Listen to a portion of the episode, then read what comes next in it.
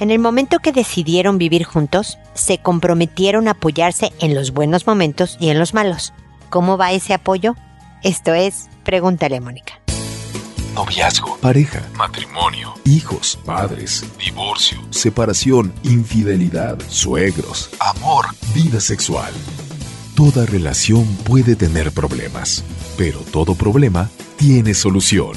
Pregúntale a Mónica. Porque tu familia es lo más importante.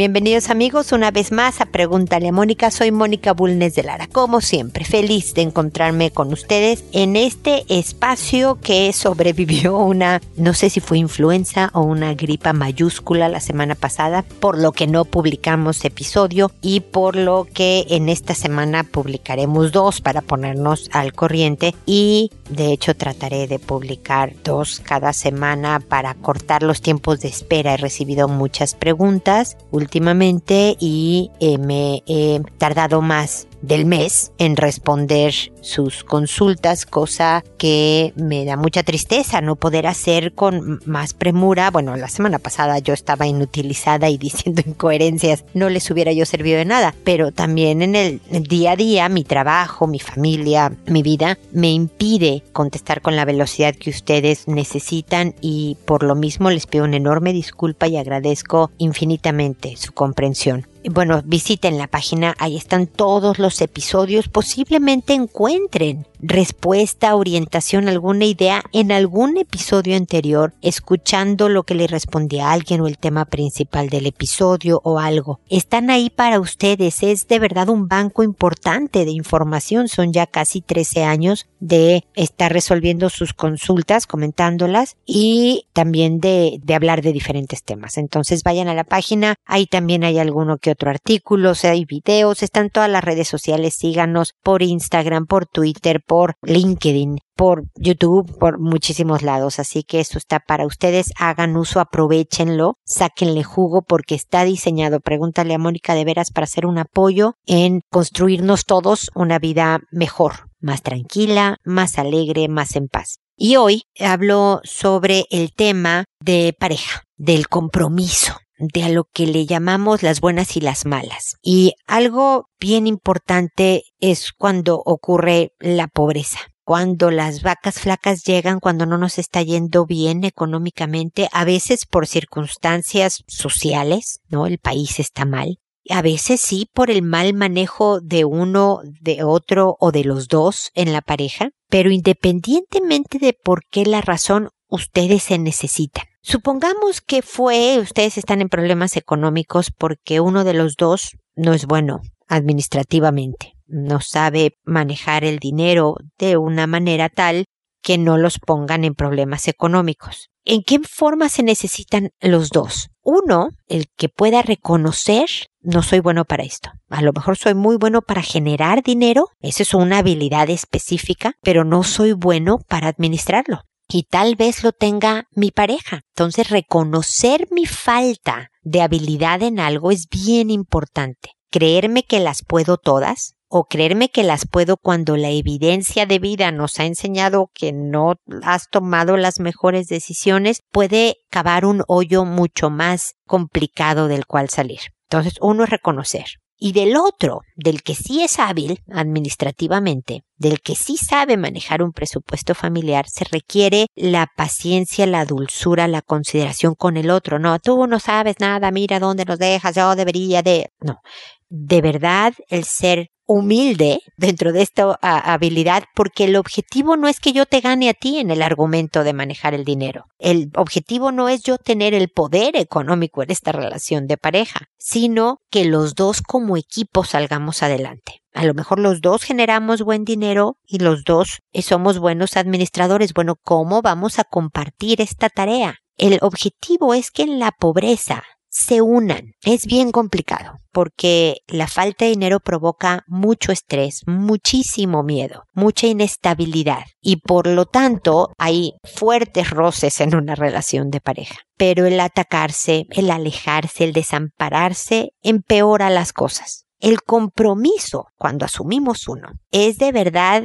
ser lo más fuerte que yo pueda ser en las malas, de salud, de dinero, de me caes mal en este momento, ¿no? De simpatía momentánea y demás. Es ahí donde te pones a prueba. Estar comprometido en las buenas, cuando todo es fácil, cuando el dinero fluye, cuando me caes perfecto, cuando tu mamá es un encanto, de verdad no te pone a prueba, no mide la fortaleza de quién eres, de tu carácter, de la madera en la que estás hecho. Es en las malas. Y este es un llamado a que en la pobreza no se paten, no se echen culpas, deténganse. Por lo menos si no pueden ser amables, paren las agresiones. Tomen aire, tómense su tiempo. Y si ninguno de los dos es bueno con el dinero o verdaderamente causa muchísima dificultad por razones de personalidad de cada uno, que uno de verdad administre exclusivamente el dinero y el otro no, Búsquense un tercero, un servicio, una persona de confianza que pueda ayudarles en una asesoría objetiva, impersonal, no un pariente, ¿no? Para que se cumpla el objetivo, nosotros estar económicamente bien. Aquí nadie gana y todos pueden perder si nos aferramos a un puesto, a yo manejo, a tú no sabes,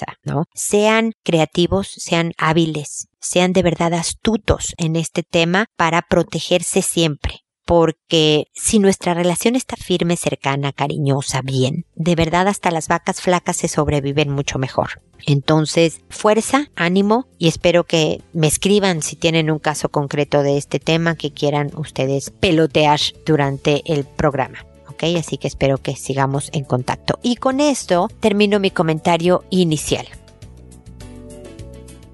Ahora procedo a responder sus consultas, que como lo saben lo hago por orden de llegada, que a todo mundo le cambio el nombre para conservar su anonimato, el país de origen, todo dato que los identifique lo quito, y que lo hago por audio y no directamente por correo para alcanzar a más gente, porque alguien que no me escribió pero sí escucha el programa puede encontrar en mi respuesta a otra persona alguna idea, sugerencia, estrategia que le pueda ayudar en su vida personal. Y ese es el objetivo, multiplicar un poco los esfuerzos para alcanzar a más gente, eh, pues este apoyo que busca proporcionar. Pregúntale a Mónica.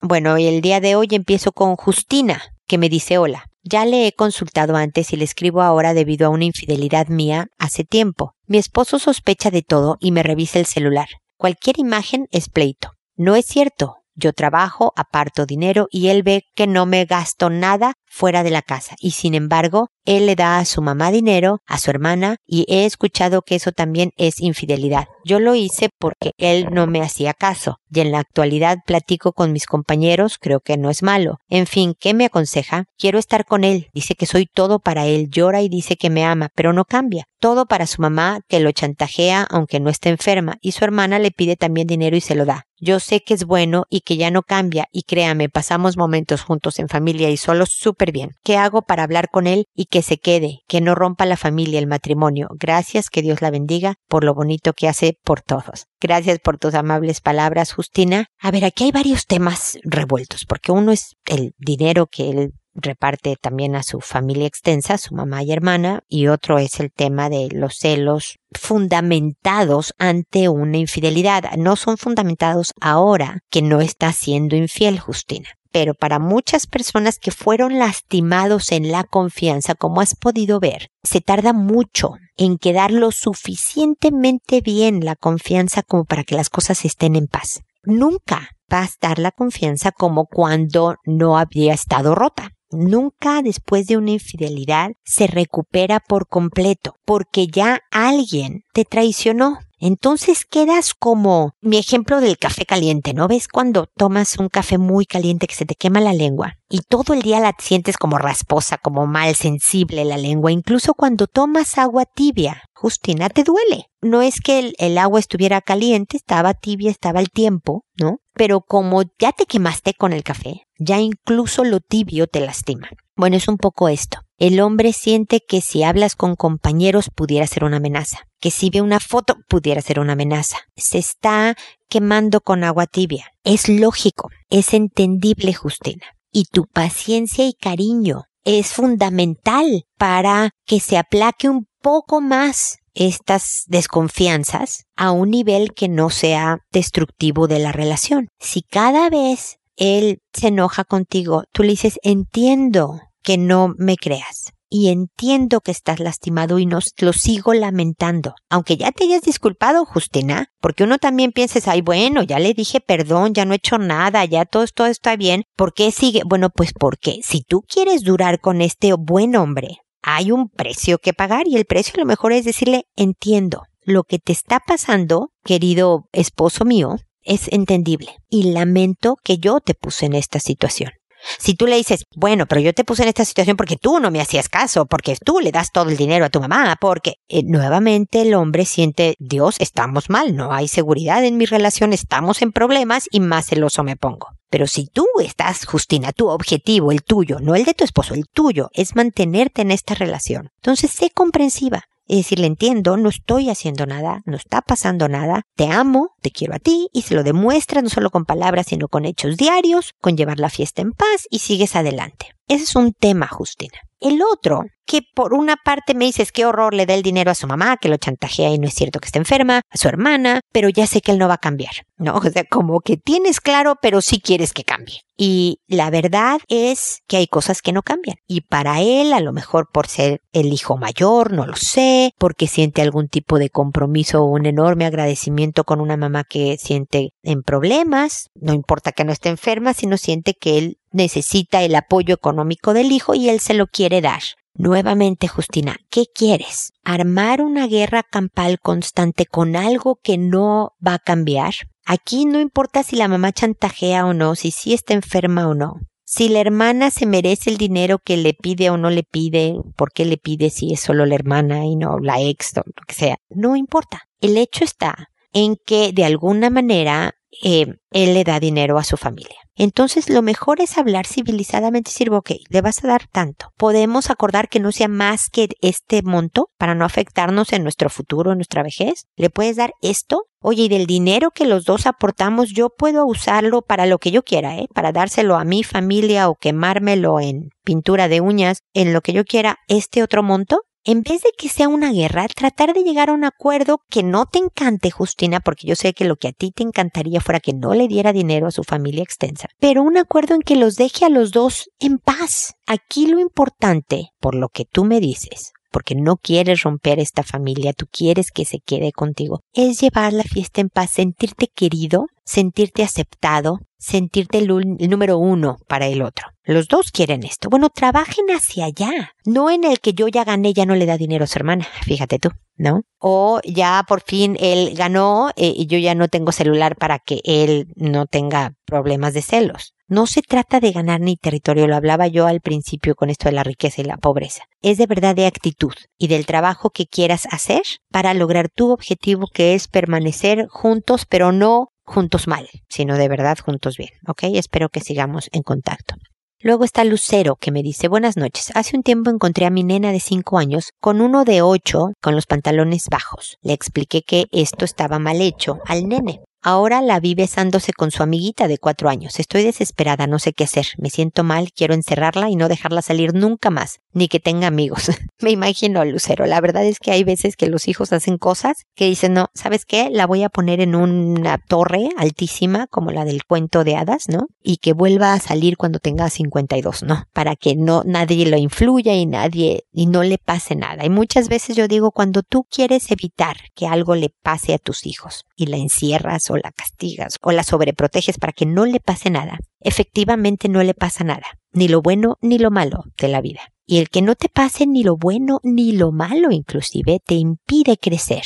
Te impide crecer en fuerza, en sabiduría, en capacidades, en habilidades y demás. Inutilizas y obviamente, mi querida Lucero, destruyes a un hijo al querer encerrar y que no le pase nada, ¿no? Para que nadie le diga malos consejos ni mucho menos. La verdad es que durante el crecimiento de los hijos pasan muchas cosas que tú no quisieras que les hubieran pasado, pero pues las tienes que atacar, afrontar de, de, frente. Eso es una redundancia, estoy repitiendo cosas, pero agarrar al toro por los cuernos, como dicen en mi tierra. Y es no solo hablar con el niño de ocho diciéndole, oye, ¿qué haces con mi hija de cinco? Sino también ir poco a poco hablando con la hija una y otra vez porque pues una fue, la encontraste con un niño de 8 con los pantalones abajo, otro evento fue el beso con la amiguita, ¿no? Y hay veces que para ellos a los 5 es una auténtica expresión de cariño. Quiero tanto a mi amiga, es mi amiga del alma, que le puedo dar un beso en la boca.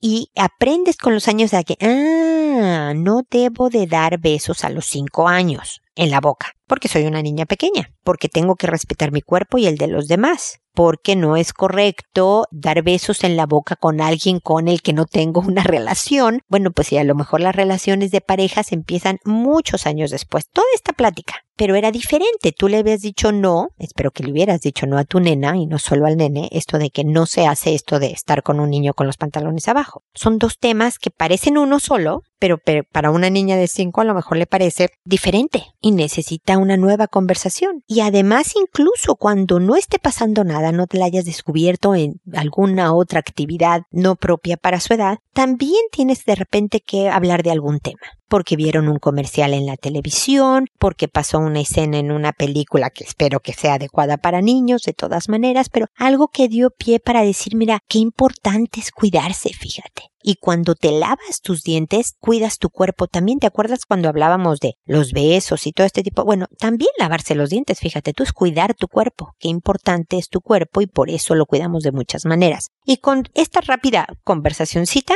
ya le sigues educando en sexualidad. Luego pregunta, oye, ¿qué opinas de tal cosa, hijita? Y que te dé su opinión. Se va a sentir valorada, le va a gustar darla y aún así les puedes dar toda la parte valórica personal de tu familia, la cultural que tengan en tu casa para seguir criando. ¿Me explico? O sea, yo sé que entre el susto, el enojo, la frustración y demás, tu respuesta es quiero encerrarla. Pero la verdad es que lo mejor es sí tomar acción, es prepararla para la vida y para el futuro, ¿no? ¿Cuántos de nosotros crecimos sin que nada se mencionara de sexualidad conforme íbamos creciendo? Y aprendimos a golpes, a raspones, a malas experiencias y a buenas experiencias en el camino. Pero a lo mejor hubieras agradecido una buena orientación de tu papá o de tu mamá. A lo mejor en ese momento no, ¿eh? Cada hijo que oye a su mamá hablar de sexo o a su papá se quiere morir y dice que qué asco, que qué horror, pero la verdad es que a lo largo de los años a lo mejor hubiera dicho, mira, qué bien me sirvió esto que me dijeron mis papás sobre, no sé, la relación de pareja. Entonces, de eso se trata, de no esperar a hablar cuando algo suceda. Si la viste besándose con la amiguita de cuatro años, es ahí, en ese momento en que hablas con ella. A lo mejor también avisas a la, mamá de la amiguita de cuatro años, oye, pasó esto, yo estoy hablando con mi hija para que tú hables con la tuya, hablar con el de ocho para leerle la cartilla y decir, no, en esta casa estas cosas no, y le avisas a los papás del niño de ocho, pero tú hablas con tu hija de una manera tranquila, amistosa inclusive, bien empática, bien clara, diciendo esto no se hace y esto sí, y preguntas y le explicas en qué etapa está. Todo esto es formación en sexualidad, mi querida Lucero. Y como yo decía al principio del programa, en muchos de los episodios de Pregúntale a Mónica he hablado de sexualidad de los hijos, a veces contestando preguntas como la tuya y a veces como el tema principal del episodio para que los oigas y de verdad te ayude a decir cuándo, decir qué, a los hijos de diferentes maneras para que puedas lograr que tu hija tenga una buena vida sexual de pareja, una vida verdaderamente satisfactoria, no solo físicamente, sino de verdad como persona, orgullosa de quién es y cómo está manejando su vida y de las decisiones que toma. A pesar no porque no tenga errores, ¿eh? no porque no se equivoque Lucero, a pesar de sus errores, pueda crearse una buena vida porque aprende, porque corrige, porque ajusta, porque, ¿no? De eso se trata el ser papás. Así que espero que sigamos en contacto para futuras consultas. Magali, por otro lado, me dice, hola Moni, lo último que te conté fue que entendía que Javier y yo vemos las cosas desde muy distinto punto de vista. Javier básicamente dijo que no analizo, que mi mente está falta de ideas y que tomo decisiones al vapor. Yo ya lo había pensado. Es verdad que procuro decidir rápido. Si algo me gusta en ese momento lo compro. No me pongo a comparar. Soy avara en casi todo, así que cuando me gusta algo no me importa ni el precio. Obvio, tengo mis límites, porque ya me privé de cosas que no me importaban, porque después puedo no encontrar lo que me gusta o para evitar tener que decidir entre dos cosas que me gusten. Por eso mejor la que me gustó desde un principio y ya.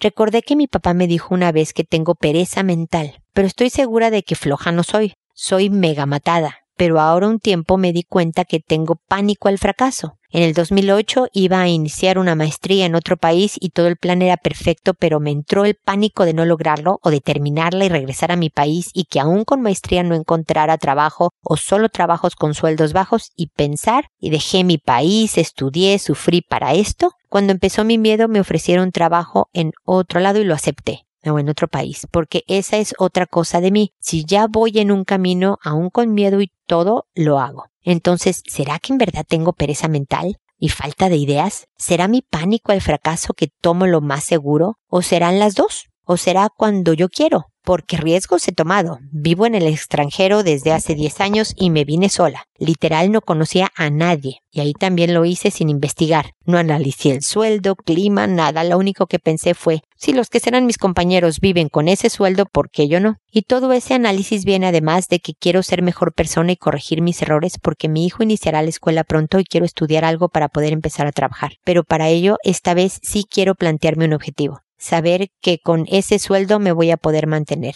Gracias. A ver, mi querida Magali, creo que es muy interesante tu análisis porque la verdad es que mucha gente, tu papá, tu esposo, Javier, en un momento dado puede juzgarte de acuerdo a su medida.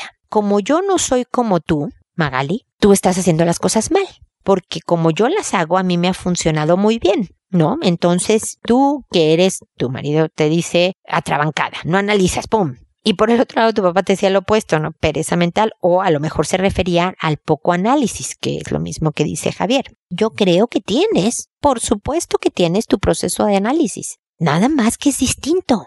A lo mejor más rápido y a muchas veces te podrás equivocar como estoy segura de que Javier se ha equivocado en unas decisiones más pensadas, más lentas, más. Y muchas veces habrá sido lo correcto. Esta compra que a primera vista pudiera ser impulsiva, pero fíjate cómo no lo fue. Tú ya tienes toda una filosofía de compra. Tú me has oído hablar en este programa decir que yo tengo tres preguntas cuando quiero algo. Me gusta, me queda y me alcanza. Si contesto que sí a esas tres, me lo llevo. Si alguna es un no, sobre todo el que me alcance, obviamente, pues no. Si no me gusta, pues menos. Si no me queda, pues tampoco, ¿no? Si no es de mi talla o no me favorece. Son tres preguntas que tienen que concordar en sí. Y yo puedo ir de compras. A mí me choca estar horas en un centro comercial viendo cosas y porque necesitaba un vestido. No. Yo voy y si es en la primer tienda y es el primer vestido que veo Magali como tú, ¿eh? Me gusta, me queda, me alcanza, me lo llevo que pudieron haber 327 mil otros vestidos más lindos, más baratos, más favorecedor, a lo mejor,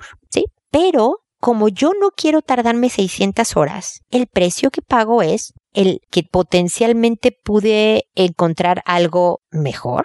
Para mí lo mejor era ahorrarme esas horas de compras, ¿ok? Para Javier o personas como Javier, lo importante es encontré el mejor precio a lo mejor, ¿no? O encontré la prenda que dentro de todo el mall es la que mejor me queda. ¿No? Bueno, y para eso le tomó tres días de exploración en el mall. Bueno, perfecto. Él paga un precio y tú pagas otro. Es diferencia, Magali. Yo en, en lo que no me gusta es la connotación, el tono negativo. Uno te dice que no analizas, que no tienes ideas. El otro te dice pereza mental. Y yo nada más creo que es distinto es diferente, con sus cosas buenas y sus cosas malas. ¿Que alguna vez te frenó el miedo? Sí, también creo que uno tiene sus tiempos. Y hay veces que nunca haces algo porque siempre te dio miedo. Por ejemplo, a mí me encantaría sentir la sensación de caer al aire libre pero el hecho de aventarme de un avión es suficientemente fuerte como para poder vivir y morir sin haber experimentado lo que se siente caer en caída libre, el aire y como ser un poco pájaro por unos minutos. La verdad es que voy a sobrevivir con esa ausencia en mi vida. Yo sé que me puse en un extremo de ejemplo, pero es a lo que a lo que voy. Tú sé fiel a tu estilo. Aprecia el de Javier, el de tu esposo, y enséñale un poco Ojalá él lo aprenda, tú le puedes enseñar y él no aprender a apreciar tu estilo y las ventajas de tu estilo y cómo tu hijo se favorece con estos dos estilos y que a lo mejor tu hijo herede el de uno o el de otro o haga un combo de entre los dos.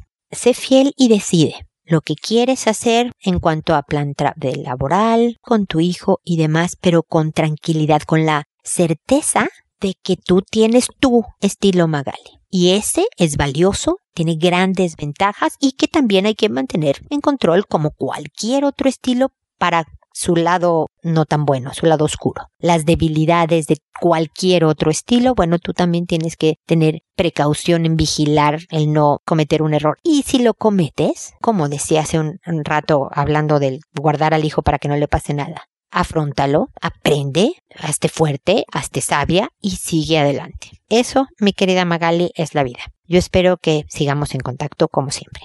Luego está Nidia que me dice, hola, ayer mi pareja trajo a su hermano de 14 años a dormir con nosotros. No es primera vez que se queda en casa, pero ayer estaban mis dos hijos de 10 y 5 años, más él acostados en la misma cama viendo TV. Yo no le vi nada malo, pero me llamó mucho la atención que mi cuñado abrazó a mi hijo mayor pero por la espalda y poniéndole sus pies encima de él y empezó a cantar mientras bailaba con movimientos de cintura y se pusieron a bailar los tres. Pensé que era yo la que me estaba pasando rollos. Mi hijo chico se acostó junto conmigo y se quedó dormido. Yo pendiente de lo que hacían ellos, mi hijo mayor viendo la tele, yo haciéndome la dormida y mirando escondidas qué hacían. Mi cuñado empieza a moverse de nuevo y ya ahí mi hijo le entró la curiosidad, me imagino, y se empezó a mover junto con él. Empezaron a tocarse sus partes íntimas mientras mi cuñado se movía abrazándolo de atrás y mi hijo moviéndose de espaldas a él. Yo no supe qué hacer en ese momento, seguí mirando para ver hasta dónde llegaban. De ahí se pusieron a ver la tele. Yo me dormí después de ver que ya estaba cada uno por su lado, y cuando despierto los veo en el mismo acto, pero mi cuñado encima de él y besándose. Ellos no se dieron cuenta de que yo los miraba. Después cambiaron, mi hijo encima de él y de verdad estaba tan nerviosa de no saber cómo reaccionar. Me quedé helada sin poder hacer nada. Estoy triste, tengo rabia y aún no sé qué hacer. Estoy esperando a que llegue mi hijo para intentar hablar sola con él y ver qué me cuenta. ¿Será normal lo que pasó? ¿Son etapas de los niños o a mi hijo le gustan los hombres? No sé qué hacer. Creo que lo más correcto es pedir una hora al psicólogo para ver con un especialista, pero quiero ver qué me recomienda usted. Espero su respuesta. Muchas gracias. Nidia,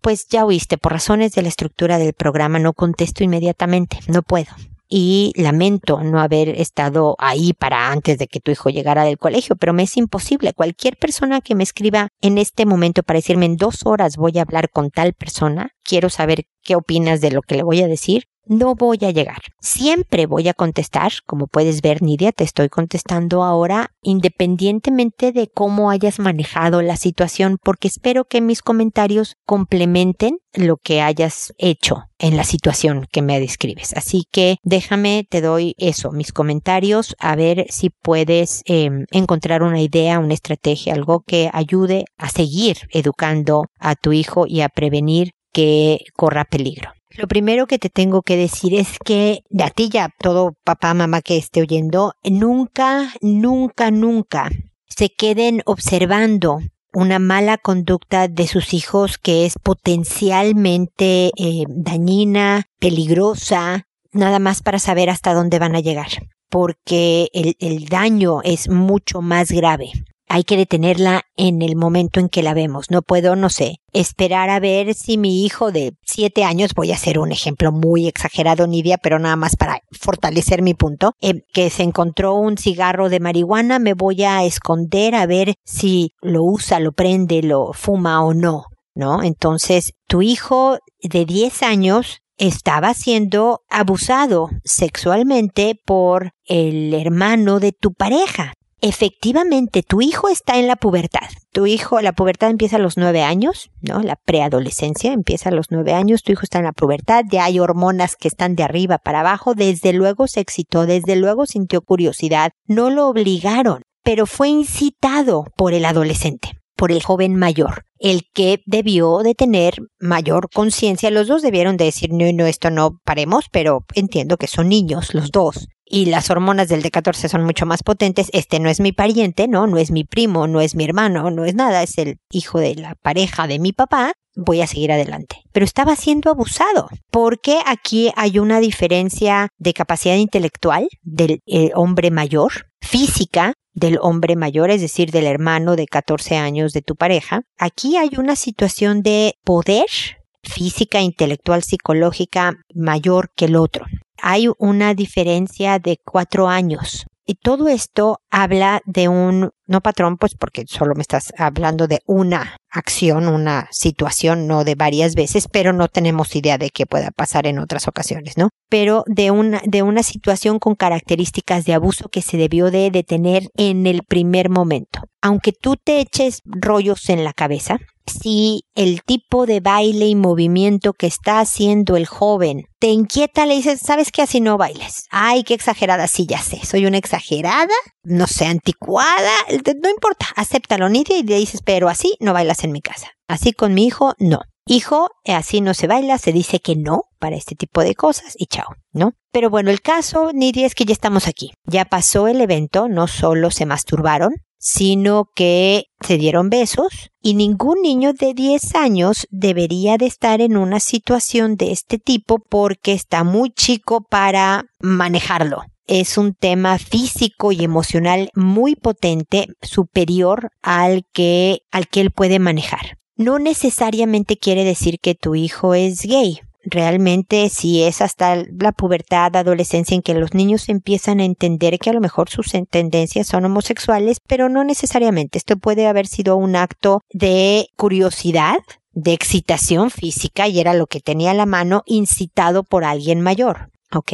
Así que no, no le pongamos ahorita el nombre de homosexual a una persona que a lo mejor no lo sea. A lo mejor sí, eso se definirá más adelante. Pero lo que sí, mi querida Nidia, que tú me dijiste que hablaste con él al regresar de la escuela, yo espero que no se quede en una sola conversación. Uno no educa en sexualidad solo con una sola conversación y mucho menos solamente cuando alguien hizo algo malo. Debería de hablarse cuando no está pasando nada, lo que sí es positivo, los tiempos en que sí es adecuado hacer las cosas y por qué, etcétera, etcétera. Entonces, valdría la pena que otra vez hablaras con tu hijo aunque para él es sumamente incómodo, sobre todo si ya sabe que tú sabes lo que sucedió. Pero es importante que le digas, mira viejo, estás en la pubertad. Esta es la etapa que tienes. Y tus hormonas te van a hacer muchas jugarretas, como la del otro día en donde caíste.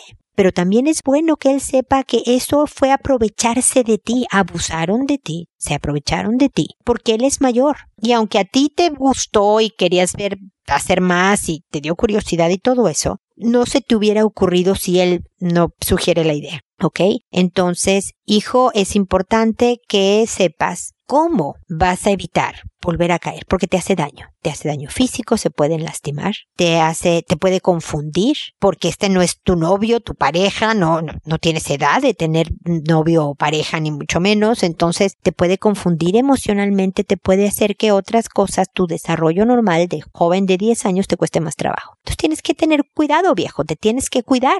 No puedo estar yo pegada a ti 24/7 porque no vaya a ser que te traicione la, la hormona, la curiosidad, el, ¿no? Entonces, ¿qué se te ocurre? Mira, a mí se me ocurre esto, hijo, ¿a ti qué? ¿Qué se te ocurre? ¿Qué opinas? que sepa, Nidia, que puede hablar contigo de manera tranquila, de manera abierta, y es importante definitivamente que hables con el hermano de tu pareja. Obviamente avísale a tu pareja que esto sucedió, me imagino que lo comentaron, y que yo no sé si habló tu pareja con el hermano o no, pero creo también que es importante que si tú no lo has hecho, hables tú también con él y le digas, oye, sé lo que pasó. Y por estas razones, estas son características de abuso sexual. Y esto es un delito y no debe de pasar. Sé que estás adolescente y puedes tener curiosidad o puedes tener impulsos, pero número uno, no vas atacando a niños pequeños para desahogar tus impulsos. Y número dos, tienes que aprender a controlarte porque si no en unos años acabas en la cárcel, porque vas a atacar a alguien y ya vas a tener una edad suficiente como para que te encarcelen. Y esto te va a marcar de por vida, así que cuidado en mi casa que no vuelva a suceder ni la más mínima sombra. Con cariño, cercanía, tranquilidad, pero firmeza, Nidia, de que así son las reglas del juego. Y también con tu hijo. Entiendo que va a ser curiosidad y una cosa, pero si vuelve a ocurrir, hijo, estas van a ser las consecuencias. Pregúntame cuantas veces quieras, si yo no lo sé lo averiguamos juntos o si quieres hablar con otro, con un hombre de valores acordos a los tuyos, ni le puedes decir, habla, puedes preguntarle tus dudas a tu pareja o a alguien más, pero hijo, esto no está bien por estas razones y no debe de volver a suceder. Nidia, espero que sigamos en contacto, te agradezco de verdad tu paciencia y espero también amigos que nos volvamos a encontrar en un episodio más de Pregúntale a Mónica. Y recuerda, elige ser amable. Hasta pronto.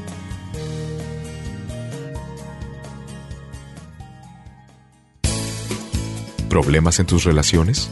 No te preocupes, manda tu caso, juntos encontraremos la solución.